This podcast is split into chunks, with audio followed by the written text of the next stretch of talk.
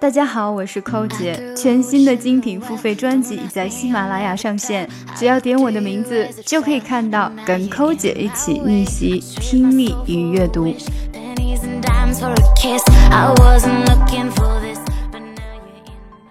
Here are the top 10 home remedies for wrinkles. Number 1. Olive oil. Olive oil is a great massage oil for your skin. It is a good source of antioxidants, like vitamins A and E, which fight skin damaging free radicals. 慢速的一遍.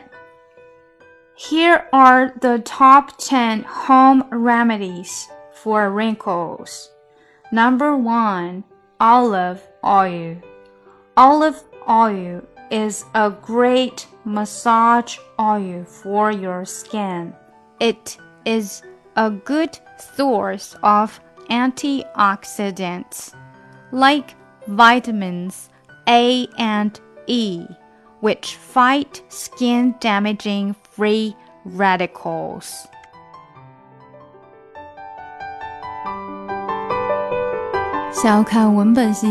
请关注我们的公众号 ES English，并输入晨读。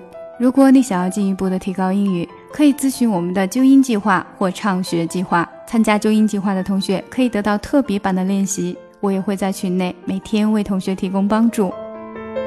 每天跟寇姐一起念念，美化发音，增进听力。and it is my conviction that they would easily become Christians, where they seem not to have an exact. Something about that glory just always seemed to bore me, cause only those I really love will ever.